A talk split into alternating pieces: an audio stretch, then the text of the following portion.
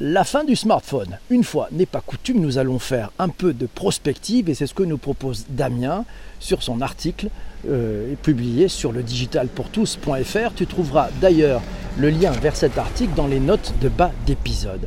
Un peu de prospective pour imaginer des scénarios futuristes concernant un objet qui nous concerne presque tous, le smartphone. Alors, c'est un rectangle. C'est un rectangle qui tourne en rond. Le smartphone peut-il disparaître? C'est une question triviale, nous signale Damien, mais qui semble d'une stupidité peut-être à toute épreuve. Et pourtant, si on avait dit à Nokia en 2007 qu'il disparaîtrait quelques années plus tard, pensez-vous que le numéro 1 mondial des téléphones y aurait cru? Tout est donc possible.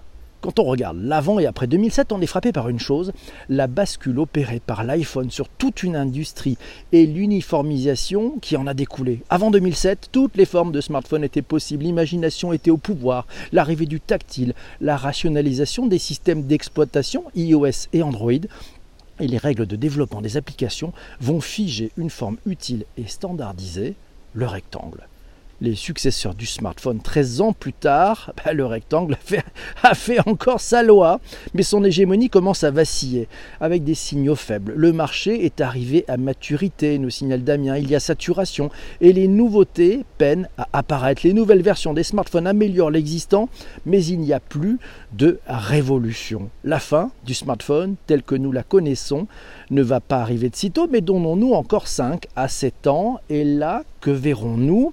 Plusieurs pistes existent déjà et ne demandent qu'à se développer. La première à court terme, nous signale Damien, c'est la réinvention du rectangle. L'écran se sent trop à l'étroit dans son carcan d'acier et il lui manque une faculté d'adaptation selon les circonstances d'usage.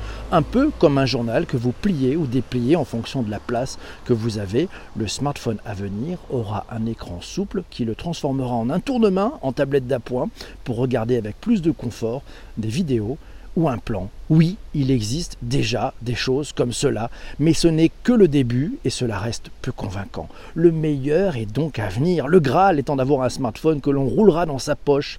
La deuxième piste, à moyen terme, c'est le remplacement par d'autres terminaux. Et c'est en cours. La montre, dont le fonctionnement fut incompris à son lancement, les smart speakers ou les écouteurs Bluetooth qui permettent via l'intelligence artificielle de faire des recherches vocales et de déclencher des actions comme afficher une vidéo sur la télévision ou écouter un podcast, les lunettes qui serviront d'écran déporté pour l'affichage de certaines informations en toute discrétion. La troisième piste, à long terme, c'est celle de la disparition pure et simple du smartphone. La combinaison des différents terminaux dont nous, venons de parler, couplée à la réalité augmentée, fera que l'on n'aura plus besoin de smartphone car l'écran, le fameux rectangle noir, sera fondu dans l'environnement immédiat. Et Damien ne nous parle pas de l'implant cérébral, l'étape ultime de tout cela. Comment tout cela va interagir si le smartphone ne va pas disparaître tout de suite? Tellement il, il a absorbé d'outils, le téléphone, l'appareil photo, la radio, le caméscope. L'étape d'après sera donc son démembrement via des terminaux qui auront une fonction précise dans un environnement donné. C'est l'interaction entre ces terminaux et la fluidité des données entre eux qui sera la clé de succès d'une telle vision. Exemple de scénario d'usage dans la rue. Ma montre et mes écouteurs permettent de prendre des appels, d'en passer et d'écouter, bonjour PPC, d'écouter le digital pour tous. Arrivé à la maison, la bascule se fait automatiquement sur les smart speakers de Damien qui sont disséminés dans son appartement et il peut déclencher des actions à la voix. L'affichage d'une vidéo se fait sur l'écran de télé ou sur un écran plus petit posé euh, sur la table de la cuisine ou dans la chambre. Enfin, les lunettes posées sur le nez et allongées dans le salon, Damien regarde un film sur grand écran en réalité virtuelle posé au milieu de la pièce en son immersif spatialisé grâce à ses écouteurs Bluetooth.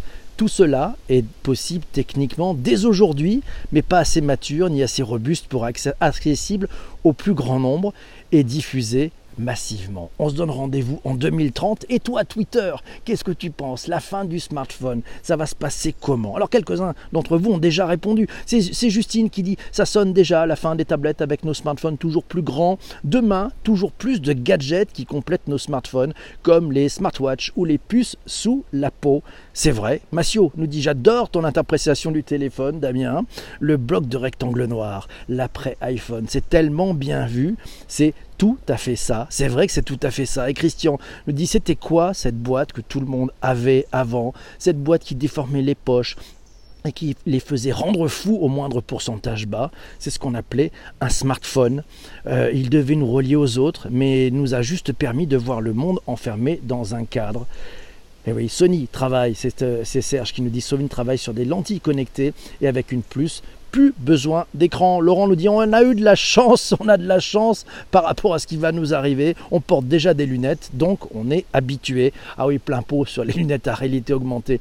Patrick nous dit pour moi c'est dans un premier temps c'est un changement de forme factor. Vous savez le, ce rectangle, voilà, il va changer avec une omniprésence toujours dans la poche, mais un smartphone euh, toujours là. Dans un deuxième temps, selon Patrick, une disparition, un remplacement euh, par un ou plusieurs nouveaux devices, peut-être aussi par une fusion.